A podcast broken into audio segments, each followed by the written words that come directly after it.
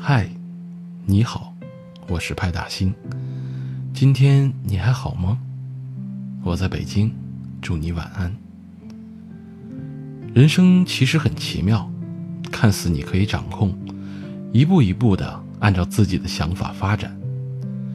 其实可能更多的是事与愿违。当然，谁也不能否认，的确有一些朋友完全活在掌控之中，一步一步走得顺风顺水。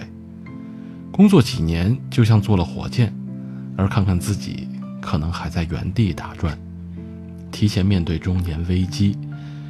这些事儿告诉我们几个道理：首先，你有没有一个好的家庭背景？起跑线上的差异，你还没出发，人家就快到了终点。你在出租屋里面啃泡面，人家在大洋彼岸深造，结果往往会有很大的差异。第二点，机会总是给充满自信的人，但是自信往往又来自于哪里呢？还是源于家庭背景造成的学历和人脉差异更多一些。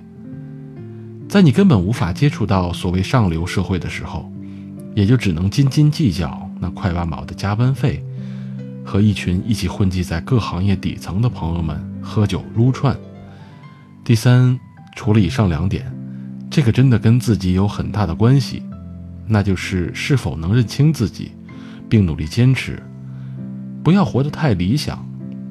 我就是这样，时不时的犯点王子病，努力坚持在你认定的领域不断积累，才能避免在哪里总是学徒工的状态。所以，知道自己和别人的差距，才能更好的找到适合自己的路。可惜，直到现在，我还依旧是原来的自己，不服软，即便现在已经遍体鳞伤。曾经离开了某国有大行。终于不用再喝得天翻地覆，生活的确有了改变。变化有两点：可以有时间去健身、旅行，跟三五好友相聚，但是没有钱了，这些事情貌似也无法顺利的进行。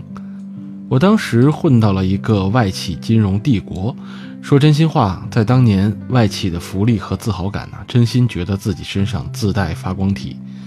同事之间不说人话，非要中文半句，English 半句，从鄙视到习以为常，即便现在也改不回来这个臭毛病了。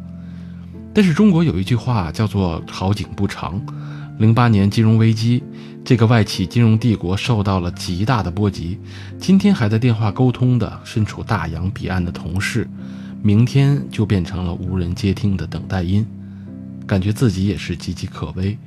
第一次觉得可能离开国企并不是一个很好的选择，至少在国企我还能有口饭吃。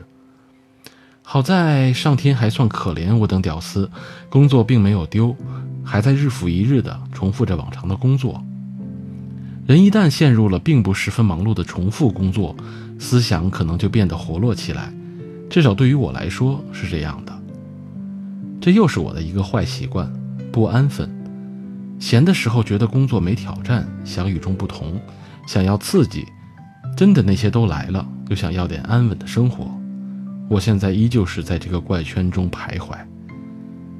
我想知道你们是不是也是这样的？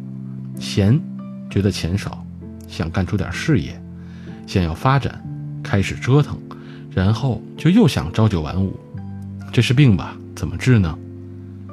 上周一个好兄弟劝我要静下心来。不要浮躁，一个地方踏实干，干出点名堂再离开。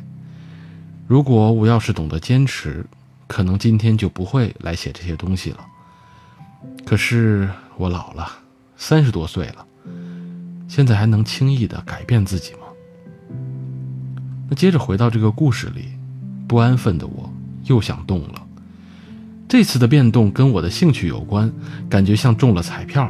又像快乐男生得了冠军，真是妙不可言。看着窗外倾盆的细雨，写着无穷尽的 PPT，一周即将结束，人生中有多少这样的一周？你是怎样度过的？快乐并且收入颇丰的享受，还是苟且偷生的煎熬？目前可能我被选择了后者。虽然我现在看起来也好似一个五大三粗的汉子，几年前也曾文艺过，经过百人斩，混进了多少人仰慕的某中央媒体，每天出去跑采访，那是异常的充实，忙并快乐着，天上地下指哪儿打哪儿，你不知道我知道，你知道的我先知道，那种感觉好似飘飘欲仙。采访回来，直播间一坐，聊个个把小时，开开心心的收工，没有什么压力，除了经济压力。但那段时间是快乐的，也是直到如今都难以忘怀的。常年在外面出差，走过了大江南北，风土人情与人心险恶都看得很通透。在这样的日子里，可能在湖边，在巷弄，在高楼大厦之间，亦或在雨中。总会找一个安静的地方，洗涤心灵。而如今，为了能够更好的养活自己，我只得放弃了这个理想，放弃了我的爱，跟大家一样，穿梭于写字楼间，没日没夜的加班，把自己关在一个个小格子里，重复着昨天的昨天。这次写的很短，因为着实忙的我没啥心情玷污曾经的美好。如果你们要跟我互动，可能更多的聊聊生活和人生的话题。我没资格指导谁，只是看看大家走的路有什么不同。